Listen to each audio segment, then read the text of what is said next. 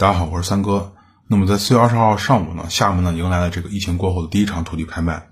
那么这场土地拍卖呢，厦门竟然诞生了一个新的地王。那么这个地王就是思明二零二零 P 零幺地块，从名字你就能听出来，这个地块是岛内思明区的。那这个地块呢，经过很多轮的一个竞拍，最后由上海的一个叫做泰明贸易有限公司拿到。那么以多少钱的一个总价拿到的？一百零三亿，楼面价呢？达到了五万零五百九十八元一个平方米，溢价率呢百分之四十三点八，这个价格呢直接就是刷新了厦门土地交易的这个单价和总价记录，而且呢这个成绩呢即使你放眼全国，总价破百亿的地块呢都是非常非常罕见的。那厦门这个地王诞生的一个原因呢，或者说它背后透露出来一个现象，就证明厦门岛内的土地价格呢还在上涨，那么房价呢就很难有下降的空间。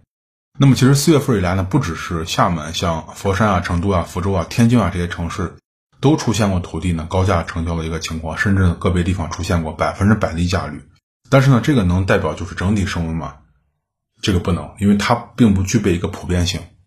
那么在疫情影响下呢，二零二零年的第一季度中，它这个土地流拍现象呢，比二零一九年呢就出现了一个加剧。其中像合肥啊、长沙呀这些，兰州啊、太原这二线城市呢，就流拍率的比较高啊，或者说他们属于多发地。流拍率最高的这十个城市中呢，有七个呢是二线城市，那么多就是分布于中西部地区。另外三个呢就是广州、湖州和保定。那么刚才我提到这个合肥、长沙、太原这三个城市呢，它们的流拍率呢都超过了百分之三十。那么超过百分之三十的原因呢，如果从一些你从新闻上或数据上你来看的话呢，那么基本上都是因为第一，土地供应的这个地方一般在郊县；第二呢，就是说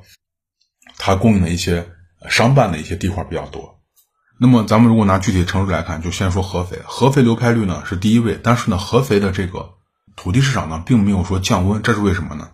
因为它是分化的。比如说合肥的这个呃经开啊板呃经开和滨湖这些板块，它的土地市场就很火热，甚至呢它的这个呃截至四月十二十一号，它成交了十四块地的这个综合溢价率呢达到百分之二十二，就还是比较热的。但是另外一些板块，比如说长丰，比如说新站这些板块呢，就别说溢价率了，那流拍率就非常高。也就是说，整个合肥呢呈现一个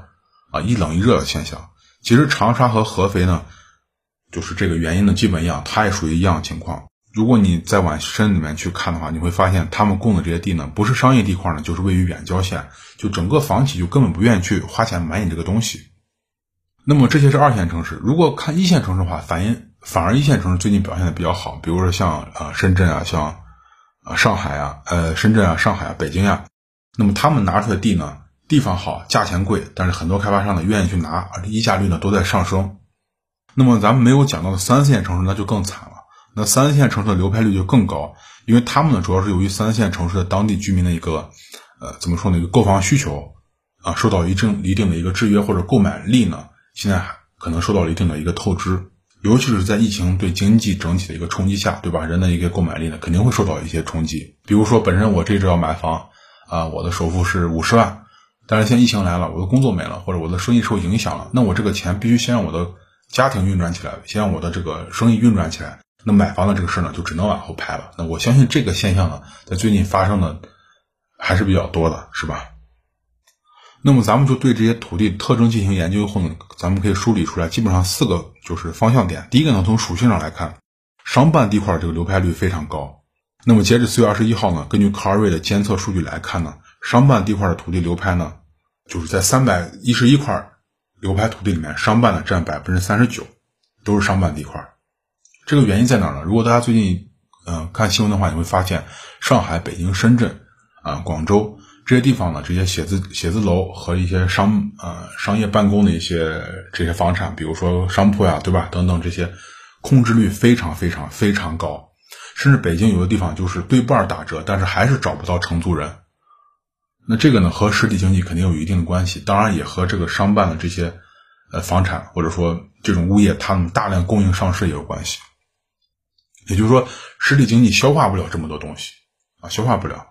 这是一个。也就是说，商办地块为什么开发商不愿意拿地呢？这是一个原因。第二呢，就是说很多体量大的土地容易流拍。为什么？就是说这个，比如说开发商呃，当地政府拿出来这个地特别大，那么这个地呢也容易流拍。这个是为什么呢？这个呢就是说。这个地本身地体量再大，加上它的盈利前景如果再不怎么样，就说你你本钱大，但是你通过你的赚的钱又少，那么开发商呢就不愿意拿这个地。因为这个地呢，你大的体量代表开发商要花更多的钱把你拿下，而且整个施工的成本、开发的成本都会上升。那这对于现在资金链非常紧的开发商来说呢，这个事儿呢，他们就不愿意太去干。加上我刚说前提了，本身你这个地的盈利前景就不怎么样，所以说这种地呢也容易流拍。还有一种就刚才咱们提到，就是说像合肥、长沙、太原、兰州这些地方，基本上都是统一的远郊县的这个流拍率呢远高于中心城区。比如说刚才提到合肥是吧？除了长丰呀这些新站，还有什么像肥西啊这些地方，流拍率呢高达百分之六十七。但是像滨湖呀、包河呀这些中心城区呢，它呢整体流拍率呢只有百分之二十。大家这样对比，发现这个反差非常大。这这在一定程度上也反映了目前，比如说啊，开发商或者说呃购房人群的一个需求的一个偏好。就说你中心城区，它的教育啊、你就业呀、交通呀、医疗啊等等等等一切配套条件都是远于这个郊县的，而且呢，购房的这个需求呢比较充分。所以说呢，房企呢也是为了迎合这个客户群体，他们会把这个有限的资金用在这个，比如说发展更好的一些板块上面去。那么，如果咱们综合来看，就是说呢，需要占用大规模、长时间现金流的地块呢，更容易去出现流拍。那么这样呢，就折射一个现象，就是房企的资金链还是非常紧张的，还是非常紧张的。如果说房企的资金链保持这样紧张下去的话，呃，如果疫情过后这个经济没有一个非常明显的一个恢复，或者说大家的工作，或者说呃你的生意没有一个明显的恢复，我指的是整体环境，房企呢这个促销和降价，我觉得它有必要再拿出来。但是时间呢，现在不好估计啊，时间不好估计，因为最近这一阵呢，很多地方这些刚需盘呢，还是受到一些，呃，比较大的一些怎么说呢，一些追捧，因为这个和供需失衡有关系嘛，我之前讲过和供需失衡有关系，所以说，如果今年呃，大家可以注意在五月份和六月份再看一下有没有关于这个金融机构的讲话，如果金融机构把房企的这个资金链卡的还是这么紧的话。那房企的这个打折和促销就必须出来，要不今年你耽误了这三个月，光靠后面你去追的话追不回来，你必须让一点力，然后让人更多的购买力释放出来，你才能把前三个月的损失追回来。不然的话，今年呢是一个房企的一个海外债务到期的一个集中年，你这么多债务的，如果到期你还不了的话，那是非常非常麻烦的，会影响它，会影响到它后期的一个融资情况。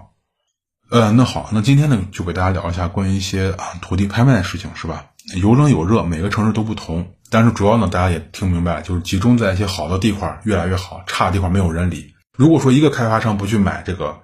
呃，远郊县的地，大家要想，一个开发商不去买，另外一个也不去买，这个地方想发展起来很难，因为你这个地方不能光有住宅啊，对不对？你还有得各种配套设施，这些设施都是谁给你去去搞这些东西呢？对不对？呃，那好，那今天呢就先跟大家聊到这儿。嗯，还有更多的关于房地产的文章呢，我都发在我的微信公众号上，大家可以去看一下。在微信里面搜索“听三哥说”，就会关注我的公众号了。那么你可以在微信呃在文章底下留言啊，有什么问题我看到的话会第一时间回复你。呃，那好，那今天呢就先跟大家聊到这儿，咱们下期再见，谢谢大家。